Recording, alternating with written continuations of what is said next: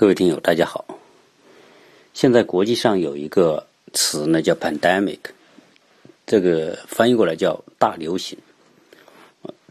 我们现在这个大流行呢，基本上告一段落，所以我们看到武汉呢也开封，啊，各地呢都在安排复工和生产。这个对于我们整个后面的发展很重要啊，因为经济呢确实对一个国家很。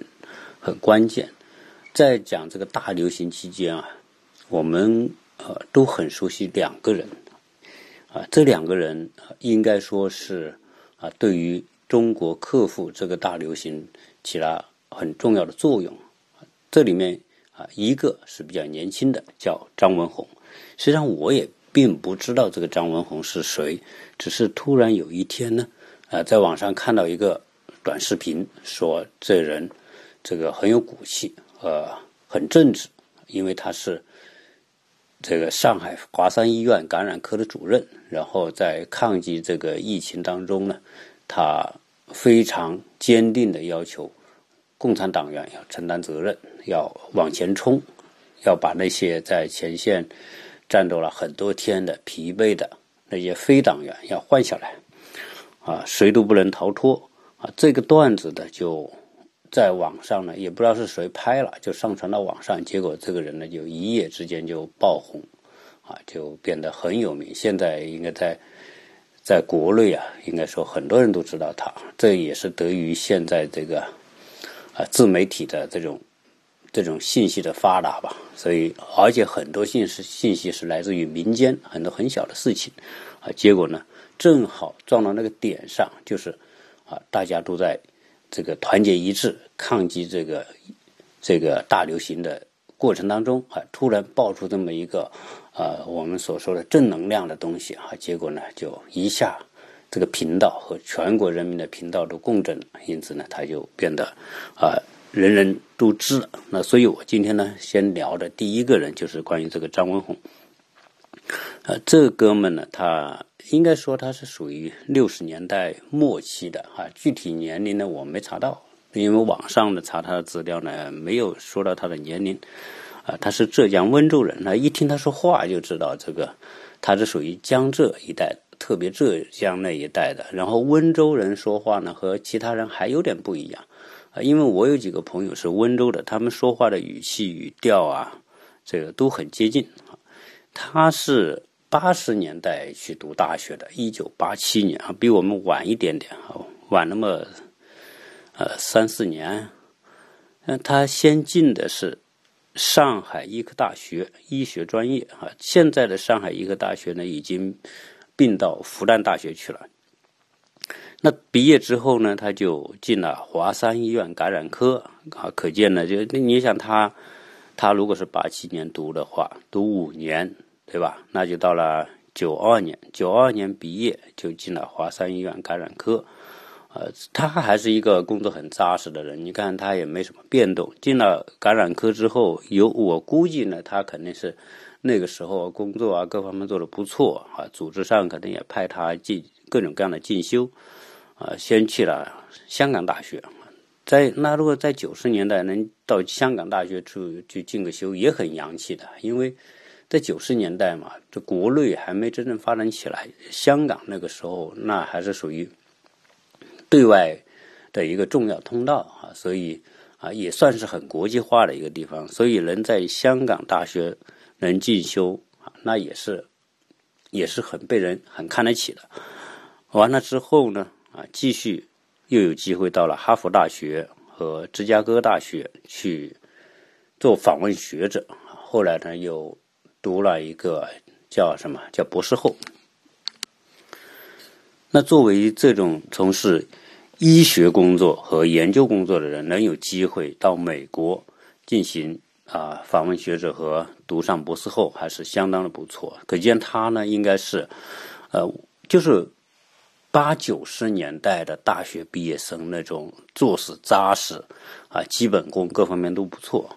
再加上他有这样的到到。美国进修的这样一个机会呢，因此到后面呢，肯定是一路得到重用了。结果在零八年呢，他被评为教育部的新世纪啊优秀人才，然后在二零一零年成为上海的优秀学科带头人，二零一五年成为上海先进工作者，后来还评为这个网国之名国之名医啊，就是一个一个称号吧，就是国家的名医啊，优秀风范这么一种，有点像这个。有点像我们国家什么叫叫叫劳动模范吧？大概大概是这个这种称号啊，肯定是这种能获得这种称号的人是不多的啊。那他应该说在比较年轻的时候，那就成了主任医师和博士生导师，而他现在也都五十多岁嘛啊，所以呃五十出头吧啊，那应该是相当不错了。啊，在整个的专业方面啊，工作方面，应该说都是属于比较年轻一代当中的一个典范。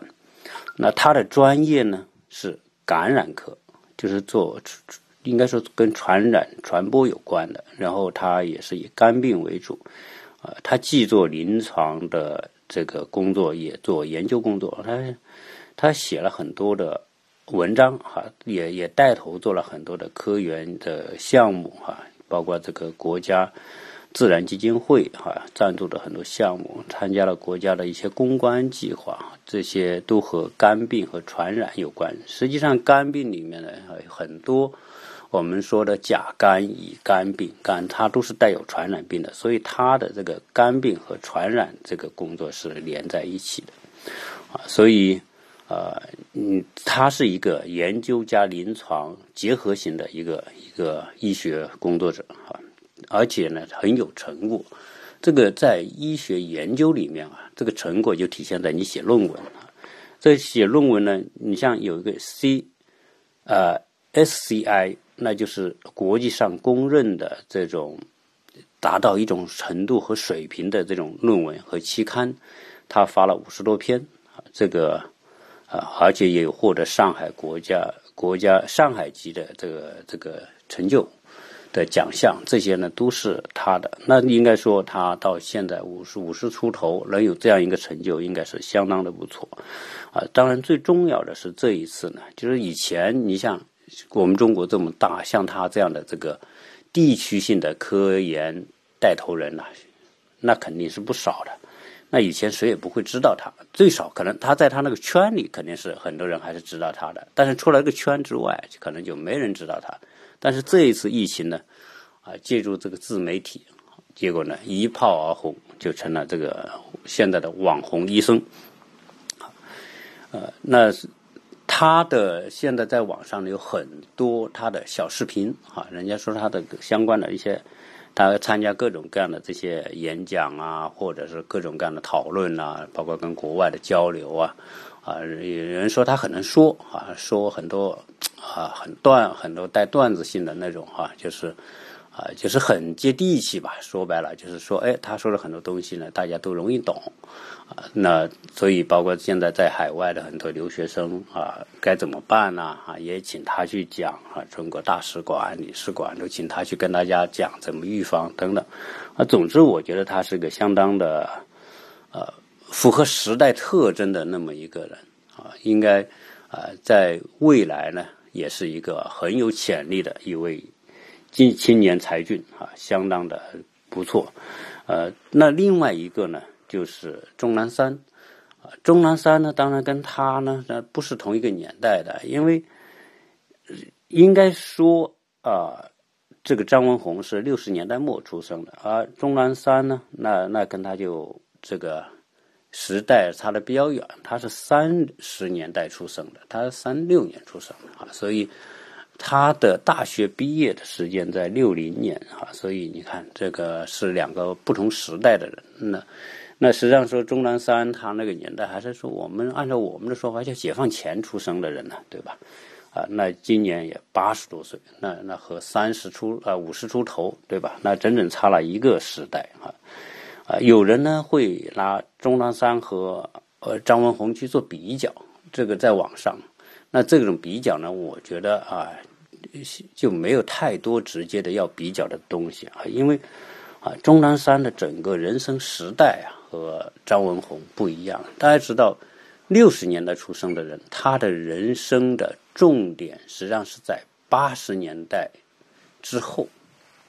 好，然后你说他三十年代出生的人，实际上他们的重点真的是在五六、五十年代到两千年，甚至到现在。也就是说，他们的这个这个在人生历程当中啊，你想想，都差了好几十年、三十年啊。所以啊，钟南山呢体现出的这个呃特征呢，个人特征就和张文宏完全不一样啊。张文宏是一个新时代的啊一个。专业工作者啊，遇到 pandemic 哈这个大流行，然后他变得为为大众所知道。啊，钟南山呢，实际上呢是属于老一代的啊，因为他和我们这个父辈啊是比较接近的。那像我们父辈那一代的人，他的特点呢就比较什么呢？就是他是承上启下，所谓承上就是中国最困难的那一个年代。过来，他们经历过那个年代经历过来的人，抱着非常多复杂的因素。为什么？因为你想想啊，他们在早年经历过很多事情，建国初期啊，我们说经历过这个大跃进，对吧？三年自然灾害，然后呢，到了文化大革命，啊，到了最后批林批孔，再往后改革开放，对吧？那钟南山这种人呢，是属于。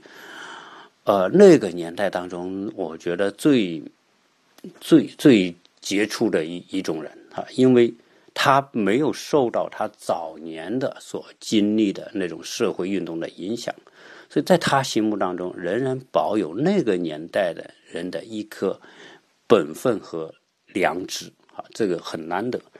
他是厦门人，对吧？钟南山说说他是福建人，厦门的。然后呢，他这个。三六年出生，后到现在为止，当然他的这个整个过程呢，成长过程，我觉得呢比张文宏要复杂很多，啊，你他我我说说他的这个经历吧，他他在六零年北京医学院毕业，那北京医学院呢，啊，后来也并到北京大学医学部，啊，就像上海医科大学并到复旦大学一样，哈，这都有一个。啊，啊这个合并大学，这个合并包括资源整合啊等等，这个调整吧，这种院系调整的这个，在在我们啊读完研究生之后呢，就进行了一大波的调整。因为我们当初读的学校是吉林大学，呃，在我们呃长春的吉林大学周边呢，有很多的院校，什么地质学院呐、白求恩医科大学啊，这个吉林工业大学。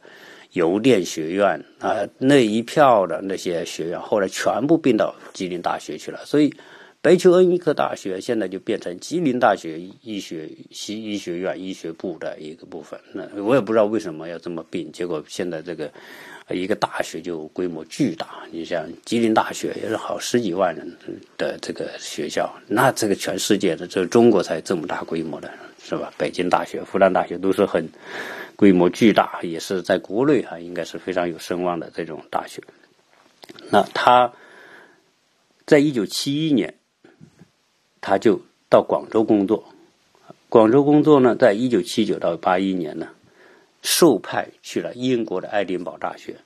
呃，这个像钟南山这种哈，在应该说在七九到八一年，应该是属于国内最早一批。派到国外去公派进修的，他在英国爱丁堡读了两年，后来呃，包括在伦敦大学，他所学的专业都是呼吸科，啊，所以今天他所做的工作就是呼吸病方面的工作。他我看了他在英国留学期间的表现，那要知道他去的时候已经四十多岁了。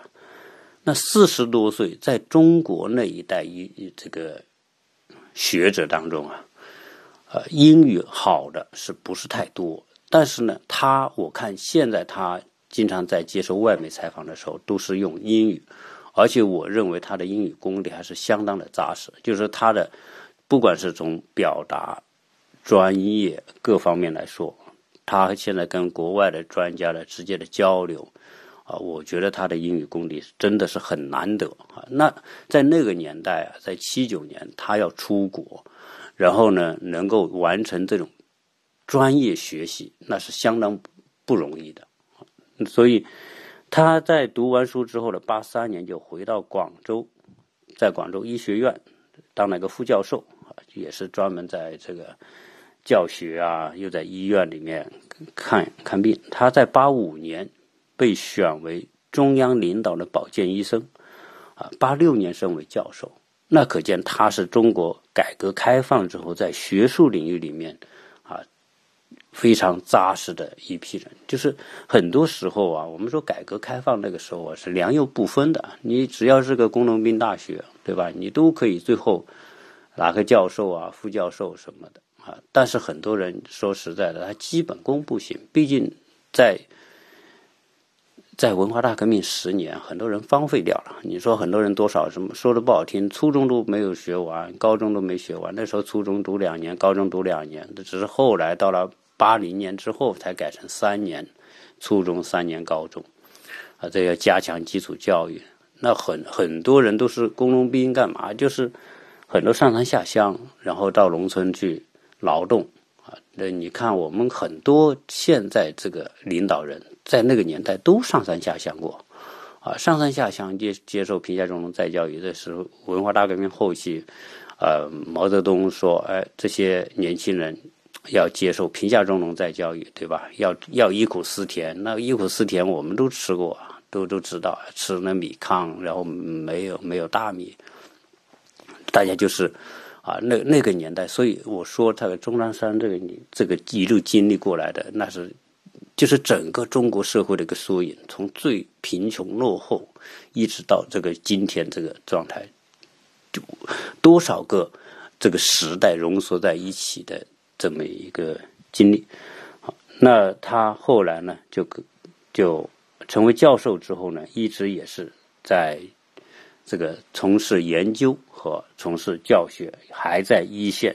他在九五年到九六年又去了加拿大的这个麦麦吉尔大学，他也是加拿大很有名的一所大学，去那边做访问学者，也搞了一年。啊，所以钟南山他的整个从专业啊知识和这个结构上来说，他是有中西的这个一种。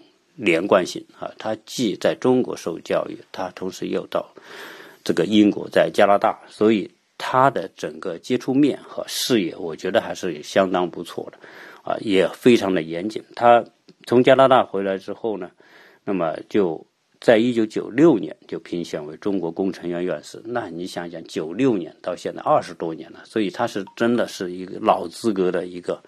啊，他不是凭资格上来的，他就是凭能耐上来的。在当时那个年代，像他这样能够有机会出国进修，啊，然后呢，在这个自己专业里面能做的这么好，你想想，中央保健、中央领导人的保健医生，那是什么人呢？那一定是很厉害嘛，最少是实临床能力相当强的人才有可能。啊，那再再后呢，钟南山，那就。呃，应该说什么呢？就是说，他真正为大家知道，还是在二零零三年。二零零三年爆发了一场叫 SARS，叫非典。那那一次非典，那我们在在广东哈，那时候报纸天天也报道相关的 SARS 的事情啊。当时广州对吧，说很多人吃果子狸，然后后来当时北京也很多人感染，香港很多人感染，整个珠三角很多人感染。我们在佛山啊，那天天也看到。那时候呢，大家也不敢出门，对吧？也不敢出差，大家就就，啊，就也是要躲这个 SARS。那钟南山那个时候啊，因为他是做呼吸病的，那你让呼吸病和传染病，对吧？你很多时候通过呼吸方式传染的，那自然中是属于钟南山这个专业领域的。那他呢，在那一次的 SARS 过程当中，就是他的那种人品啊，我们说的那种。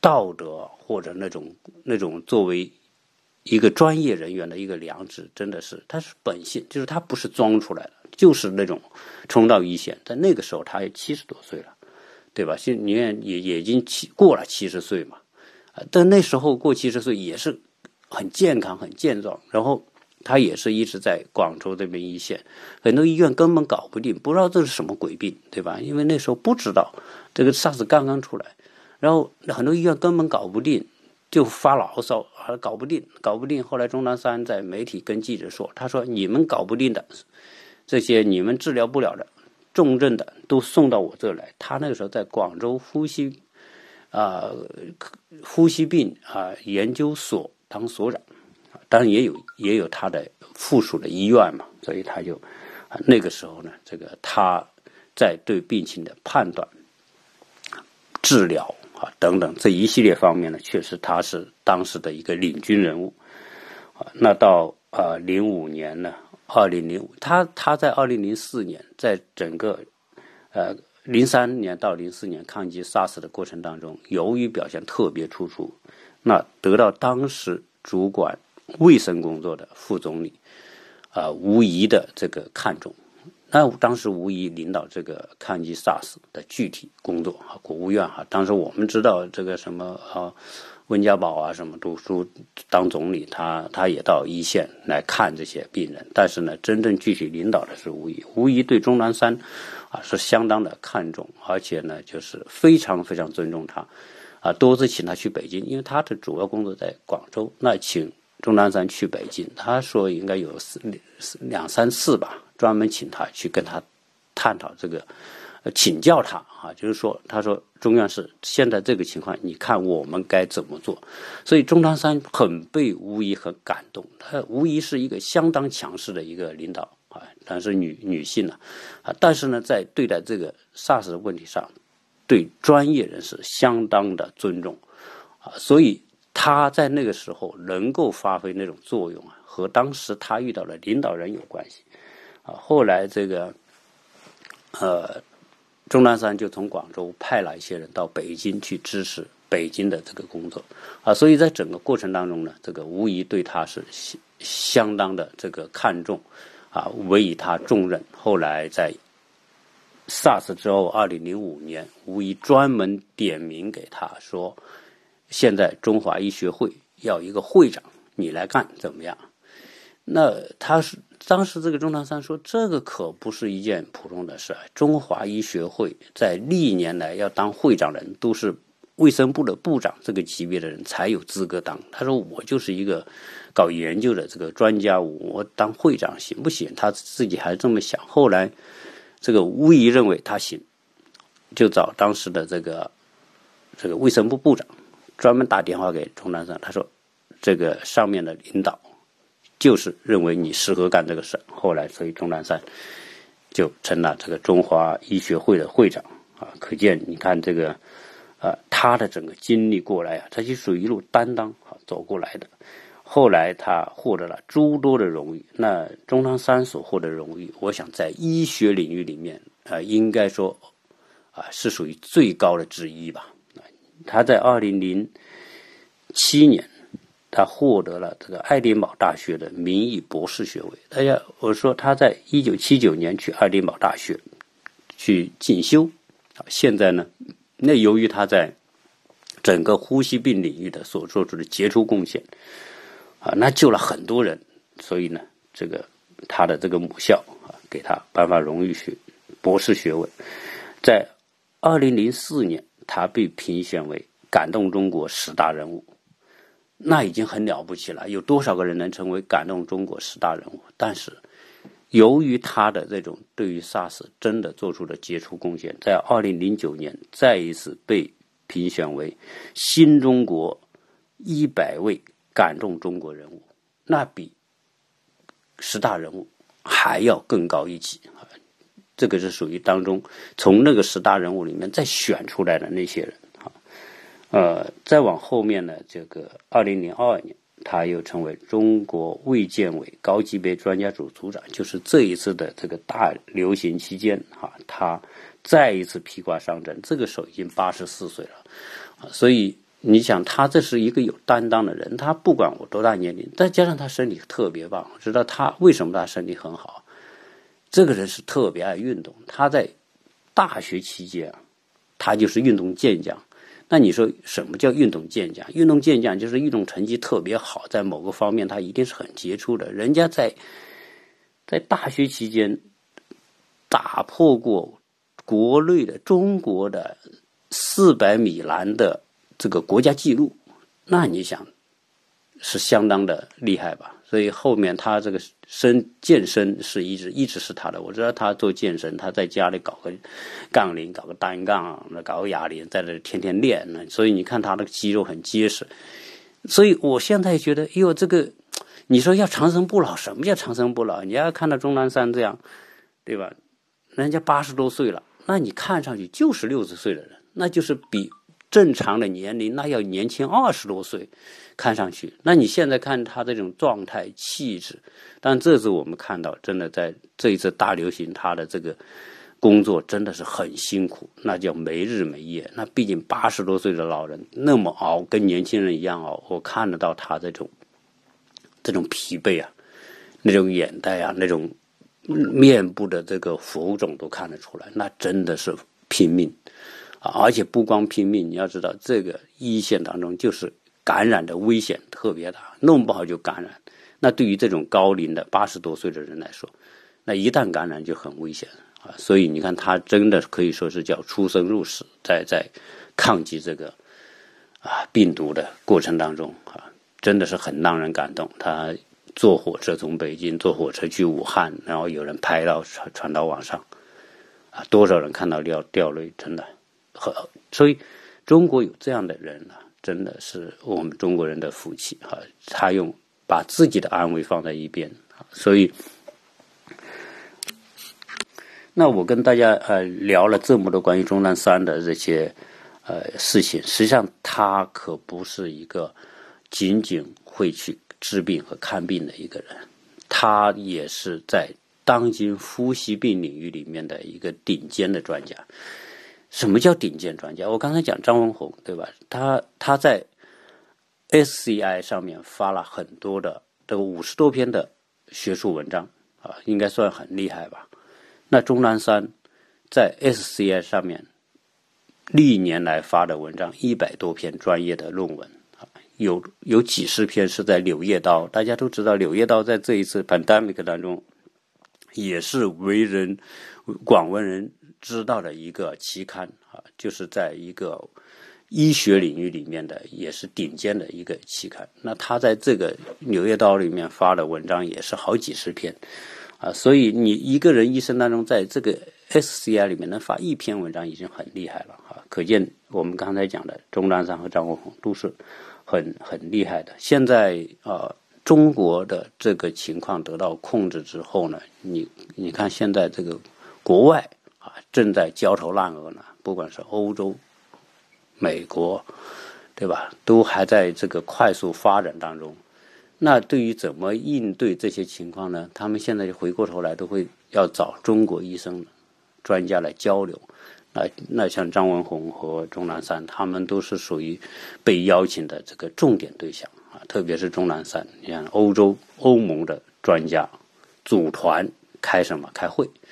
就是开网络视频会议，然后大家来交流中国怎么做的，对吧？对于欧洲，他们有什么建议啊？他们都给出很多很具体的建议和做法。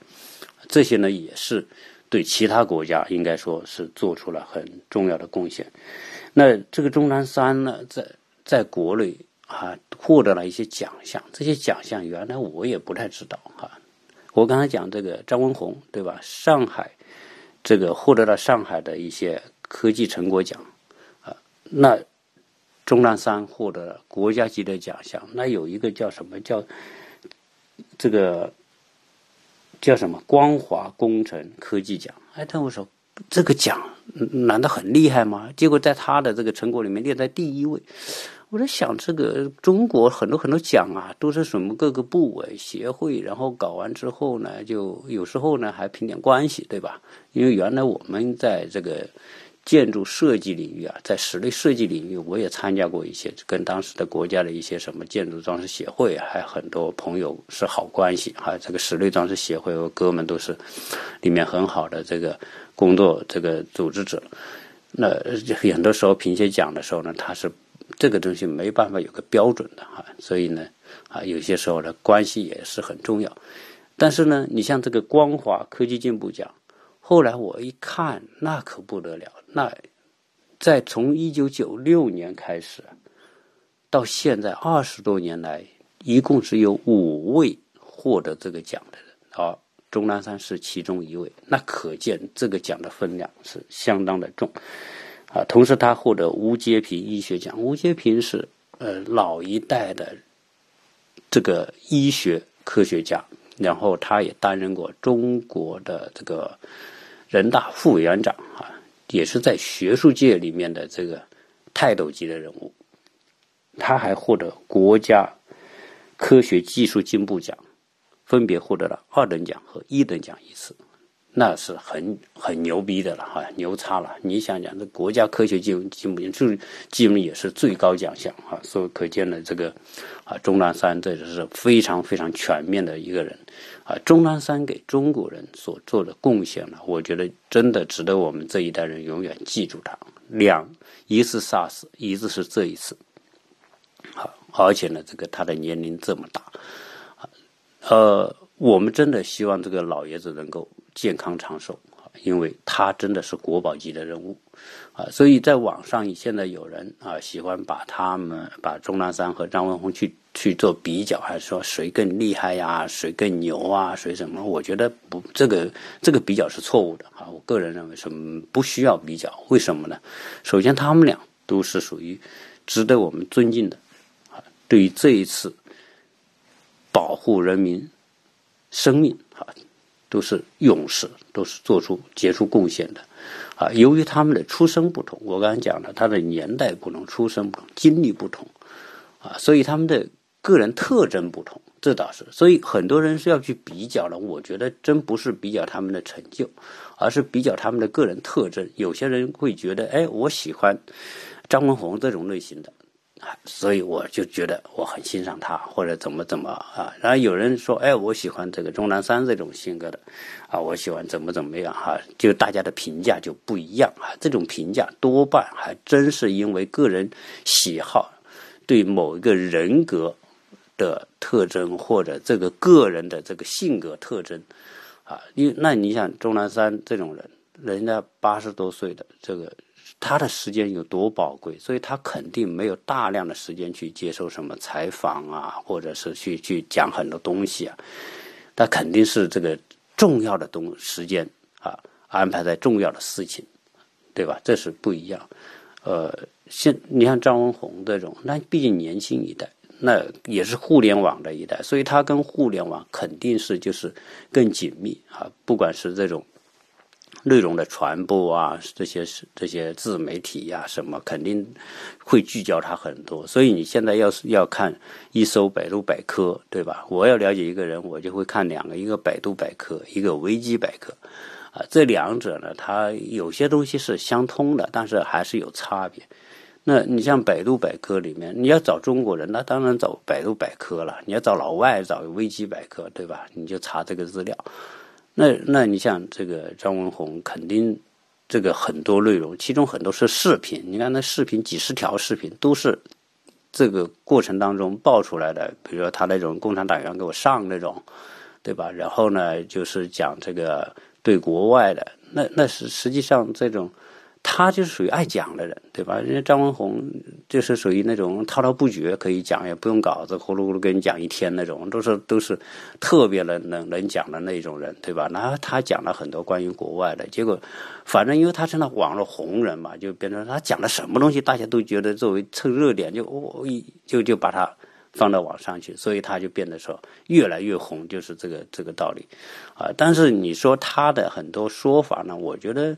啊，由于每个人的特点不同，你看张文宏他，他上海人对吧？上海人就特别爱讲，我觉得，呃，北人北京人也特别爱讲，但是北京人的爱讲和上海人的爱讲是不一不一样的这种特点，啊，然后呢，这个是上海人他总是有点小资的那种那种感觉啊，然后讲的东西和内容不一样，北京那就是高大上、皇天国地那种。哦，那种那种气势非凡、居高屋建瓴那种。而上海人呢，就是很精细、精巧、专业，他就讲就这种特点啊。然后他在美国进修，又读博士后，所以他跟美国的联系紧密。你像呃，钟南山，他是英国啊、加拿大进修，对吧？他这个跟国外的这个渠道呢，他他。背景还是有些不一样。那张文宏我也知道，他由于他这个跟在美国进修，所以他对美国的有了解。有一次他讲一个东西的时候，他就我我估计很多人都知道他。我也是因为那一段，我对他印象特别深刻。他就说，我们国内啊，很多人就着急啊，着什么急呢？说你这个美国啊，看了这个这个 pandemic 这么严重，你还不准备对吧？那然后他就有一段说，嗯，现在美国才这个。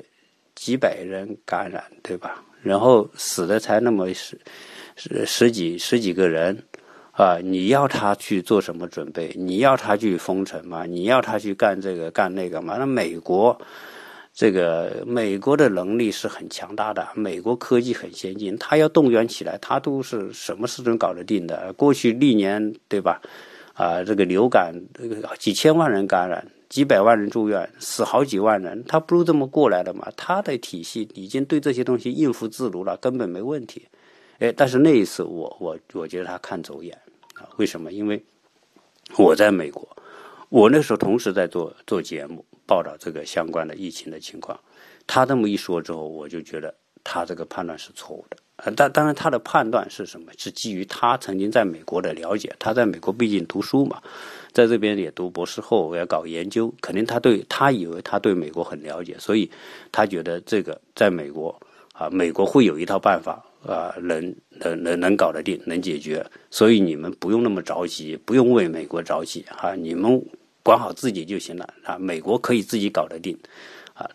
但是这个呢，我觉得呃。我觉得我不知道他的出发点是什么哈，就是说这个你们要不要为美国着急哈？你也不要去说要美国去封城啊，这个那个啊。实际上这这种情况呢，有可能他就随口说的啊。毕竟在在网上跟别人说这些话，他也不是说做一个学术文章那么严谨啊。但是他那个时候说出的话呢，就会会影响很多人，特别是中国人。大家都看他的这个段子视频，对吧？那他这么一讲，大家会觉得哦，可能也也也也美国人相信美国人行吧？所以后面就出现了很多网上说啊，这个这个不要为美国人操心，美国科技很先进很发达，美国这个要研究什么疫苗啊，这个那个都会很厉害啊。就是这些当然都是有相互影响。但我现在呃，我觉得我在过去的对这些东西的一些分析看法呢上来说。啊，这不是说我我比他高明，不是这样。但因为啊，可能他是因为凭过去对美国的了解，但是毕竟这个 pandemic 是过来过去没有过的事情，对吧？啊，即便有过，那也是一百年之前的，对吧？那那个那个啊，西班牙发生的那一次，对吧？所以你没法说有经验可以判断。那如果你用经验判断，往往就会失误。这就是这个大概的情况，啊，所以关于今天这一期呢，因为也不能直接聊嘛，不能直接聊那个主题，一聊这个主题就可以下架，所以就聊聊边缘化的，聊聊这个这一次这个大流行期间呢，我们中国哈帮助了我们中国的两位杰出的、优秀的这个医学工作者，以及为我们为挽救老百姓生命，真的叫出生入死的勇士哈。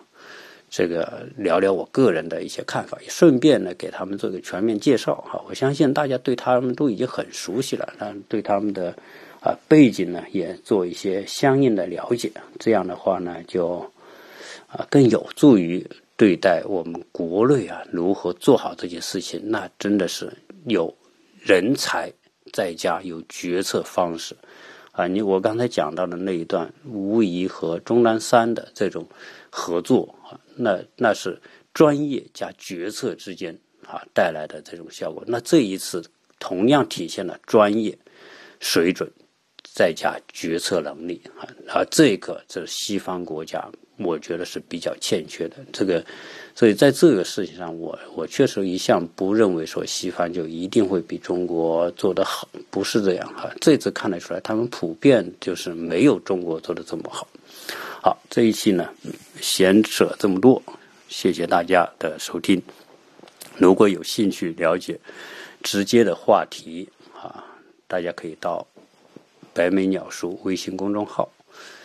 呃，去看相关的一些文章啊，我都把它慢慢整理出来啊，陆续的大概有三四十期的节目，音频节目啊，会在这个白眉鸟叔微信公众号放出来。如果大家有兴趣听我过往一路讲来的节目的话呢，啊，可以登录。谢谢大家收听。